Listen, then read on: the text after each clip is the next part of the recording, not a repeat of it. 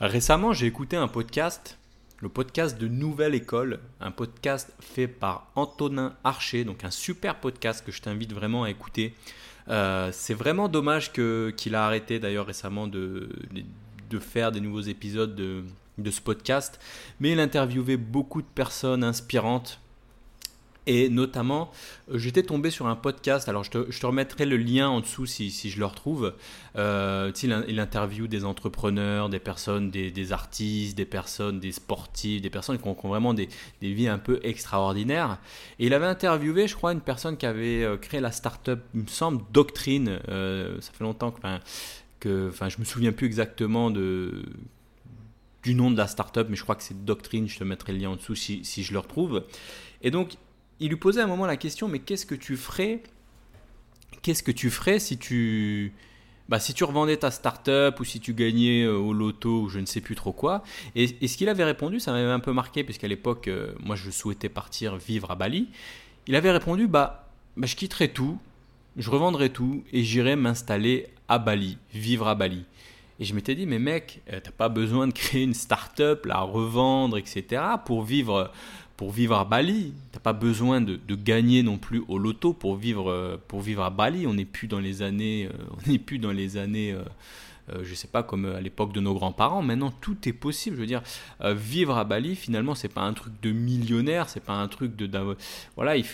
on peut vivre à Bali avec finalement, bah, sans être millionnaire. Alors, par contre, euh, par rapport à ce qu'on entend aussi euh, souvent euh, sur Internet et dans, certaines vidéos YouTube sur l'Asie, attention, l'Asie n'est pas non plus un pays où tu peux vivre. Alors, je vois des vidéos où on peut vivre comme ça avec moins de 500 euros par mois. Ah, je, voilà, ça me, voilà, je suis pas à l'aise avec ce type de vidéo puisque en règle générale, pour vivre comme ça, faut vraiment vivre à la locale, c'est-à-dire euh, bah, dormir euh, quasiment dans une cabane et manger du riz tous les jours, ce qui peut, ce qui peut vite, euh, ce qui peut vite te, déprimer vu que bah, toi tu es européen, j'imagine que tu es plutôt européen, que tu as un mode de vie un peu européen. Donc tu peux vite tu peux vite déprimer et ça peut vite te saouler et puis c'est pas le but de, partir dans un pays à l'autre bout du monde si c'est pour pour ne pas euh, vivre, pour ne pas sortir, pour ne pas euh, changer d'endroit, pour ne pas découvrir, euh, pour ne pas découvrir le pays. Donc attention à ce qu'on dit sur Internet concernant le niveau de vie dans les pays asiatiques. Alors il faut pas être millionnaire, il faut pas avoir gagné au loto comme, comme dans le podcast pour pouvoir avoir ce style de vie. Par contre, je voudrais voilà mettre un peu mettre un peu de comment dire, mettre un peu le, le haut là, mettre un peu, mettre un peu en garde sur euh, toutes ces vidéos, toutes ces choses qu'on voit comme quoi on pourrait vivre en Asie pour, euh, pour trois fois rien. Et moi aussi, dans mes, dans comment dire, dans, certains vlogs, je dis, oh, regardez, ici on peut manger un super riz, euh, ça coûte un euro, machin. Mais et c'est vrai. Mais tu ne peux pas faire ça, euh, tu peux pas vivre dans un pays pendant plusieurs longs mois et manger du riz tous les jours. Alors après, il y en a qui le font, hein. je dis pas que c'est impossible. Hein. Si toi vraiment tu n'as vraiment pas d'argent et que ton but c'est absolument de partir vivre en Asie quelques mois, bah, c'est possible, c'est possible.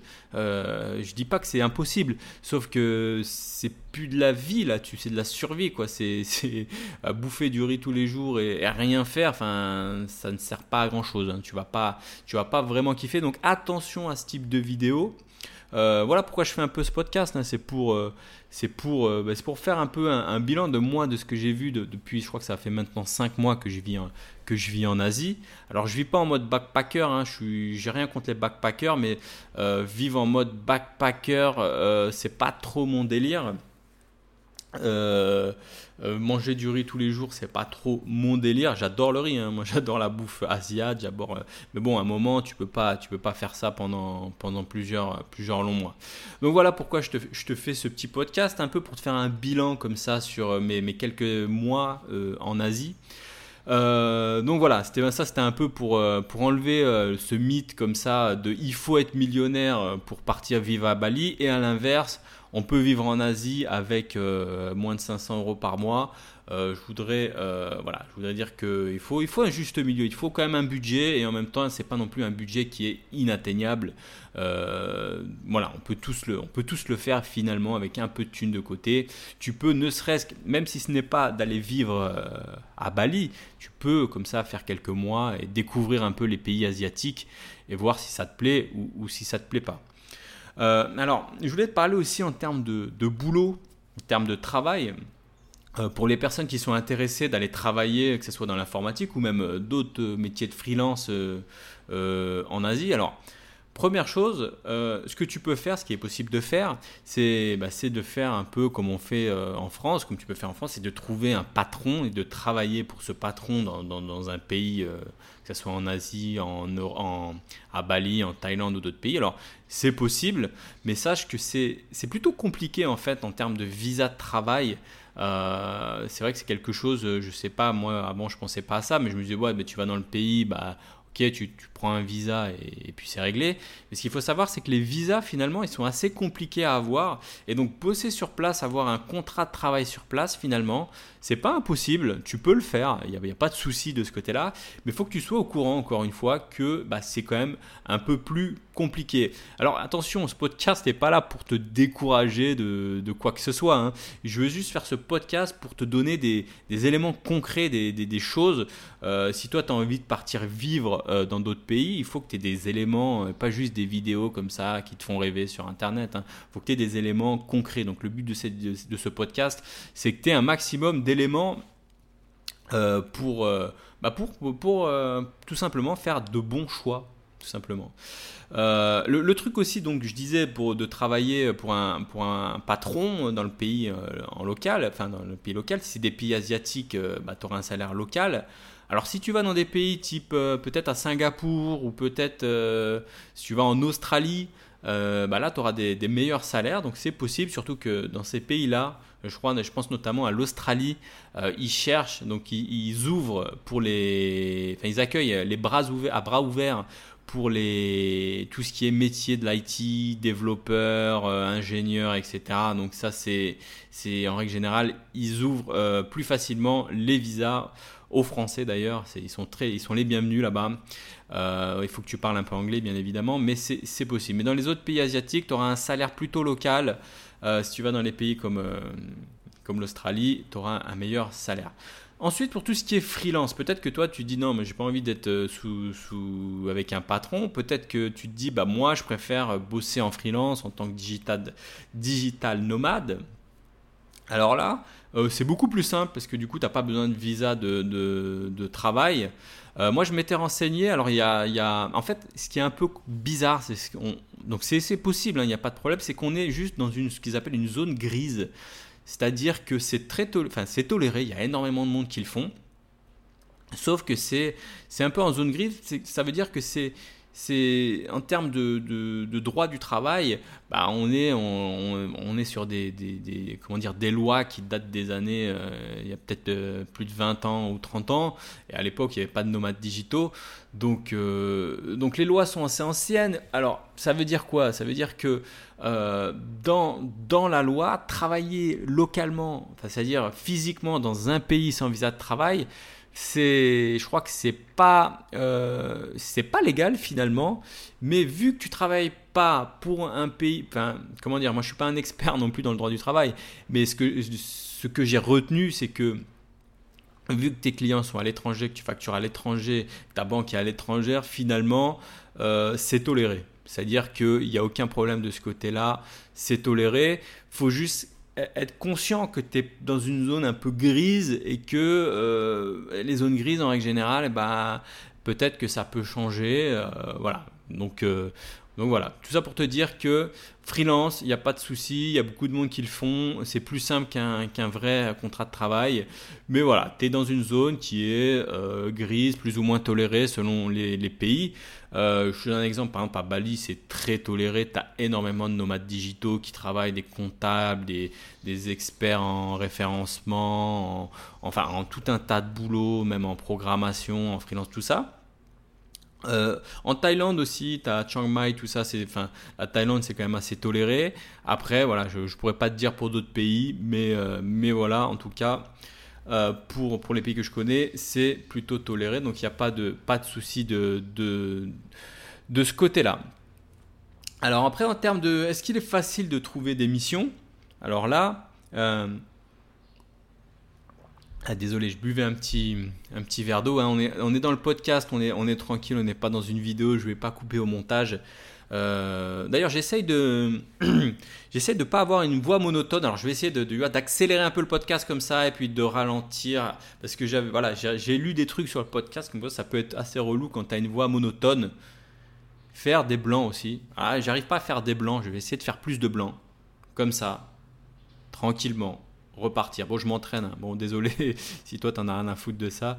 Donc, je disais, je disais donc, euh, pour trouver des missions. Alors, euh, je dirais que pour trouver des missions freelance, alors ça dépend du type de mission. Je dirais que c'est très facile pour tout ce que j'appelle moi les micro-missions, tu sais, les missions type 5euros.com. Euh, ça, en règle générale, tu sais, le mec qui passe la commande, il s'en fout de où t'es. Donc ça, il n'y a aucun problème, c'est très facile. Les micro-missions type 5euros.com, euh, ça, si tu fais ça, si tu es à l'aise avec ça, si tu fais déjà ça, donc là, il n'y aura aucune différence que tu sois en France, que tu sois en Asie. Donc ça, il n'y a, a, pas de... Il y, y, aura vraiment aucune différence. Ensuite, pour ce qui s'appelle les, moyennes missions, moi ce que j'appelle un peu les missions au forfait, tu vois, les missions à forfait, c'est par exemple, euh, tu trouves un client pour, euh, bah, je sais pas, pour créer un site web, par exemple. Bah, une fois que tu as, conclu le, une fois que tu as, eu ton client, conclu un marché, voilà, tu voilà, as conclu de, réaliser telle prestation, monter un site web, euh, je sais pas, installer tel module, développer tel module, enfin peu importe le, la mission finalement. Une fois que cette mission au forfait elle a été actée, tu sois à bah, que tu sois à Paris, que tu sois à Bali, que tu sois n'importe où, je dirais qu'il y a très peu d'impact puisque finalement, euh, toi, on te paye pour, euh, bah, pour fournir un livrable au bout de, de, tant de temps, on va dire. Et que tu sois à Bali ou que tu sois en France, très peu d'impact. Allez, un petit impact de décalage horaire si de temps en temps tu as, comment dire, à, avoir une réunion avec ton client, bon, bah voilà, tu feras ça plus. Euh, plutôt du, du, soir parce que ce qu'il faut savoir c'est que quand il est à peu près 14h, 15h euh, ici en Asie. Euh, je crois qu'il doit être 7-8 heures du matin en France. Donc, du coup, bah, tu as tendance à, faire tes réunions et tes points bah, plus à partir de, de, bah, de, ces horaires-là, c'est-à-dire 15-16 heures. Et parfois, bah, ça veut dire qu'il faut organiser ça le matin en France parce que si, si ton client te dit de faire un point à 16 heures, bah, il risque d'être assez tard ici. Donc, euh, voilà. Si tu si, si es à l'aise avec ça et que tu, tu prends des, des rendez-vous clients tôt le matin, il n'y a aucun souci pour tout ce qui est euh, moyenne mission, ce que j'appelle les missions en forfait, euh, il n'y a, pas trop, euh, a pas trop de problèmes. Alors, là où ça peut venir un peu plus compliqué, d'après mon expérience encore une fois, là, de, mes 5 mois en Asie, c'est pour tout, ce qui est missions longues, les missions en régie, les missions accompagnement client, les missions plus qu'on appelle des missions type de consulting, comme les missions que j'ai eu l'habitude de faire en France. Alors là, c'est un peu plus, c'est un peu plus compliqué pourquoi? Parce qu'en règle générale, euh, bah, euh, comment dire C'est euh, bah, en règle générale, on est sur. Moi, je vois ça comme un comme un entonnoir. Je sais pas si tu vois ce que c'est un entonnoir. Tu vois, un entonnoir, c'est quelque chose qui permet de. Je sais pas quand tu remplis un réservoir là. Je sais pas si tu vois le, ce que c'est un entonnoir. Si tu vois pas ce que c'est un entonnoir, va va regarder sur sur Google pour avoir un peu la, la vision du truc. Un entonnoir. Moi, je vois ça un entonnoir pour pour tout ce qui est pour tout pour tout ce type de mission, on va dire. C'est euh, c'est que, en règle générale, moi je vois ça comme ça. L'entonnoir, c'est, bah, disons, tu es euh, en France, sur Paris ou dans une grande ville où il y a beaucoup de missions et que tu cherches un CDI, là tu auras accès au, on va dire le, au maximum euh, de l'entonnoir. C'est-à-dire tu auras accès à un maximum de missions. voilà, tu as quasiment accès à tout, on va dire. Ensuite, admettons que tu décides d'être plutôt bah, en freelance. Bah déjà, l'entonnoir, il se resserre ok, tu es sur Paris, tu es en freelance, on resserre un peu l'entonnoir parce qu'en règle générale, euh, c'est un peu plus limité la freelance par rapport à si, si tu prends tout, c'est-à-dire freelance, CDI, etc. Donc là, le fait d'être juste en freelance, tu resserres l'entonnoir, donc ça c'est une chose. Ensuite, l'entonnoir se resserre un, peu plus quand tu es freelance, euh, freelance euh, sur Paris et que tu veux uniquement ou un peu de travail euh, en remote à distance, donc à quelques jours par semaine, euh, l'entonnoir se rétrécit. Ensuite, si tu demandes 100% de, TAD, de remote, bah là, l'entonnoir se rétrécit encore un peu plus. Et puis, si tu es alors en freelance, 100% remote, et en plus que donc tu pourras pas, pas venir régulièrement aux réunions, etc., enfin physiquement dans les locaux, et en plus que tu es euh, en Asie, bah là l'entonnoir il se rétrécit encore plus.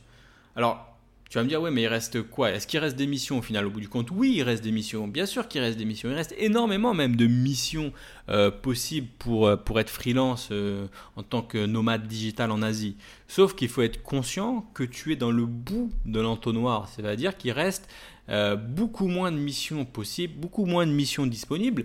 Et donc du coup, ça veut dire que tu seras en concurrence avec beaucoup plus de personnes. Encore une fois, je ne fais pas ce podcast pour te décourager de faire ça, je suis là pour te donner des éléments concrets pour que tu puisses prendre des bonnes décisions. Donc c'est possible, il restera euh, beaucoup moins de missions, donc il faut que tu sois euh, bah, conscient que pour ce type de mission, ce mission vraiment un peu de consulting, mission, mission longue, des missions euh, où vraiment tu intègres une équipe sur des, plus gros projets, eh bah, ça sera donc plus compliqué, donc il faudra être plus persévérant pour pouvoir trouver ce client qui permettra. Et alors en plus, euh, là où l'entonnoir sera encore plus petit, c'est que si toi tu es en Asie, que tu veux un peu voyager, bah, que tu voudras peut-être prendre que quelques jours par semaine, et bah là l'entonnoir se réduira encore un petit peu plus et ça sera toujours un petit peu plus compliqué mais bien évidemment, c'est pas si c'était facile, ça serait pas marrant. Hein. L'idée que ça soit un peu plus compliqué, bah ça, voilà, ça te pousse à, à, retrousser les manches et à, et à trouver le, ton, ton futur client et ta, ta future mission qui te permettra donc de voyager en tant que digital nomade. Et voilà.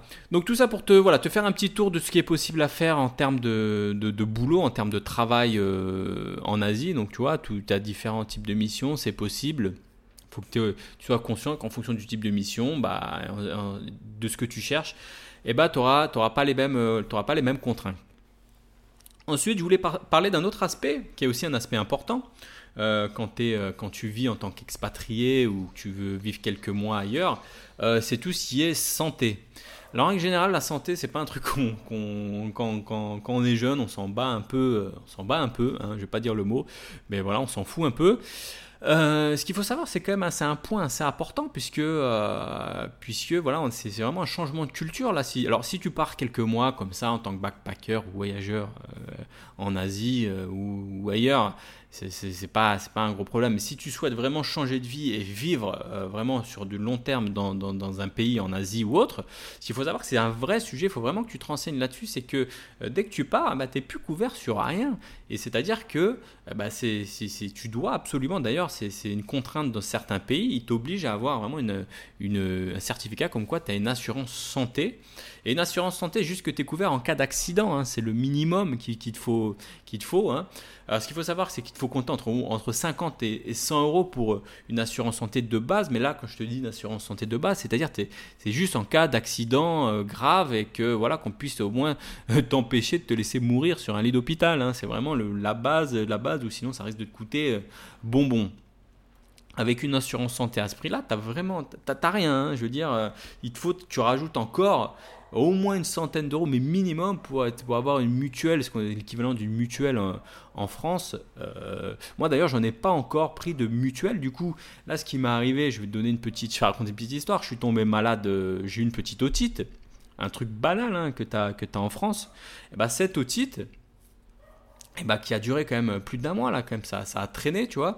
Tu vas voir un médecin euh, classique ici, quelque chose de pas tu vois, pas non plus un truc de fou, tu vois, bah ça te coûte tout de suite. Moi, j'ai dépensé 600 000 roupies, un truc comme ça, ce qui revient à 35, 40 euros. Donc, c'est encore, euh, voilà, acceptable, mais bon, c'est pas, pas non plus euh, donné, donc euh, c'est pas remboursé, etc. Tu sors de ta poche.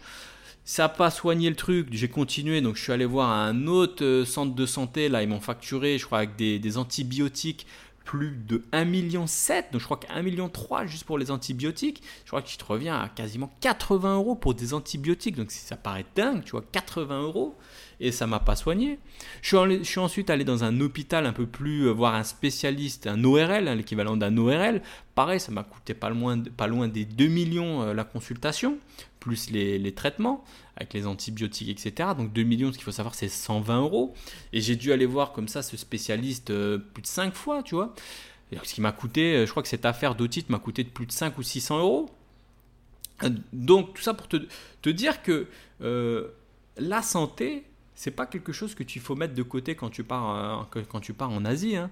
C'est vraiment un sujet que tu dois traiter euh, à part entière. Tu dois te dire voilà, ok, je suis conscient que je pars vivre ailleurs. La santé, c'est quelque chose d'important. Tu peux pas te permettre de partir comme ça, non couvert, et on verra ce qui se passe. Et puis après après, bah, en cas de problème, je rentre en France. Enfin, c'est pas possible. D'ailleurs, je crois que dès que tu pars plus de 6 mois à l'étranger, euh, je crois que, alors je suis pas spécialiste, mais je crois que tu n'es plus couvert. Euh, tu dois rendre ta, carte vitale, etc. Donc, euh, c'est quelque chose que tu ne peux pas te, permettre de, ne pas traiter. Comme, c'est vraiment un sujet hyper important.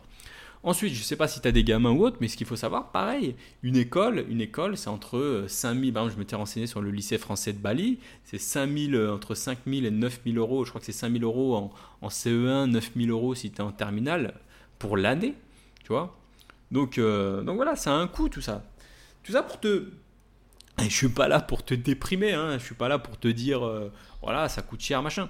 Je suis là pour te donner des éléments, pour te... pour pour te voilà pour, pour, sortir de ce côté un peu euh, oui vivre en Asie ça coûte pas cher tu peux vivre pour 500 balles par mois non c'est un peu des conneries il faut que tu quand même un minimum de, de, faut que tu gagnes un minimum d'argent alors si tu trouves des clients en freelance euh, ça sera facile il n'y aura pas de problème mais si tu vis un peu en mode backpacker tout ça euh, ah, ça, tu, ça, tu vas pas vivre longtemps comme ça, hein. tu vas pas vraiment kiffer la life et tu vas vite retourner en France. Donc moi, moi qu'est-ce que je regrette par exemple mes 5 mois en Asie? Non, aucun regret. Vraiment, je kiffe être ici. C'est vraiment un super pays. Moi, je kiffe l'Asie.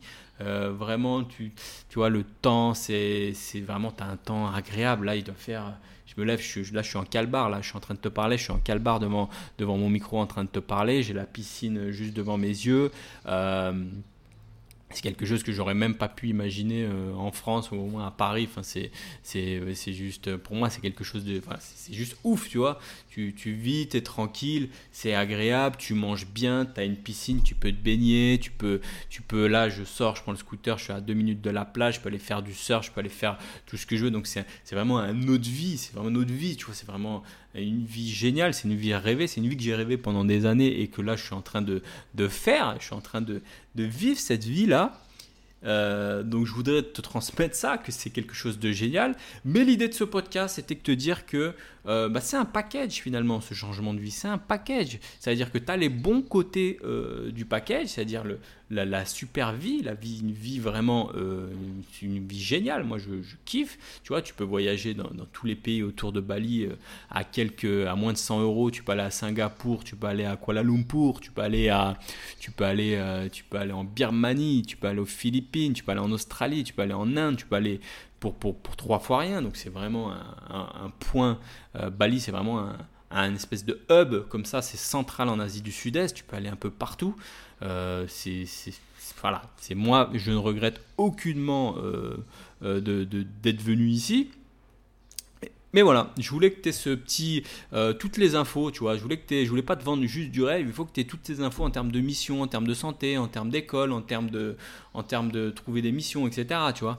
Donc, euh, donc voilà, c'est vraiment un changement de philosophie. Tu vois, tu dois, tu, si, si c'est ton but, c'est ce que tu souhaites faire, euh, faut que tu sois, euh, faut que tu sois dans un changement de philosophie. On n'est plus, une fois que tu pars, t'es plus en France. Tu vois, t'as pas, t'as pas, t'as, pas, t'as pas les hôpitaux qui t'accueillent à bras ouverts. T'as pas toutes les écoles gratuites. Voilà, faut juste que tu, faut juste que tu le saches et que tu sois à l'aise avec ça et que tu sois à l'aise à payer 500 euh, euros si tu as une otite. Euh, alors moi c'était une otite qui était un peu grave puisque ça a duré plusieurs mois, mais voilà, il faut que tu sois à l'aise à payer euh, des spécialistes chers pour être bien soigné. Si tu veux envoyer tes enfants dans une bonne école, il bah, faudra payer le prix d'une bonne école, etc. Donc voilà, j'espère, j'arrive à la fin de ce podcast, donc j'espère que je t'aurai pas trop déprimé. C'est pas le but de te déprimer dans ce podcast. Hein. J'espère que voilà, j'aurais pu t'apporter des éléments concrets de, de, ce que moi j'ai pu vivre pendant ces 5 mois ici à Bali. J'espère que tu auras pu avoir un peu plus de. un autre son de cloche, hein, entre guillemets, de ce que tu peux entendre un peu comme ça sur Internet. Donc voilà, on arrive à la fin de ce podcast, donc n'hésite pas à mettre euh, une petite recommandation hein, si, tu découvres le podcast euh, sur Apple Podcast, ça te prend, que, ça te prend vraiment euh, pas, pas longtemps et puis le faire tu ne peux que le faire, enfin, tu ne peux que le faire qu'une seule fois. Je sais pas si ça, se dit en français. En fait, ça se fait une seule fois et après c'est fini. Donc n'hésite pas à mettre une petite revue sur Apple Podcast. Ça me fera, ça me fera aider, euh, aider d'autres mondes à découvrir ce podcast. Pareil, si tu es sur SoundCloud, euh, n'hésite pas à, t'abonner euh, au podcast. Comme ça, tu seras notifié en cas de, de sortie de nouveaux podcasts. Donc voilà, je te remercie d'écouter ce podcast. moi, je te dis bah, à bientôt pour le prochain podcast. Salut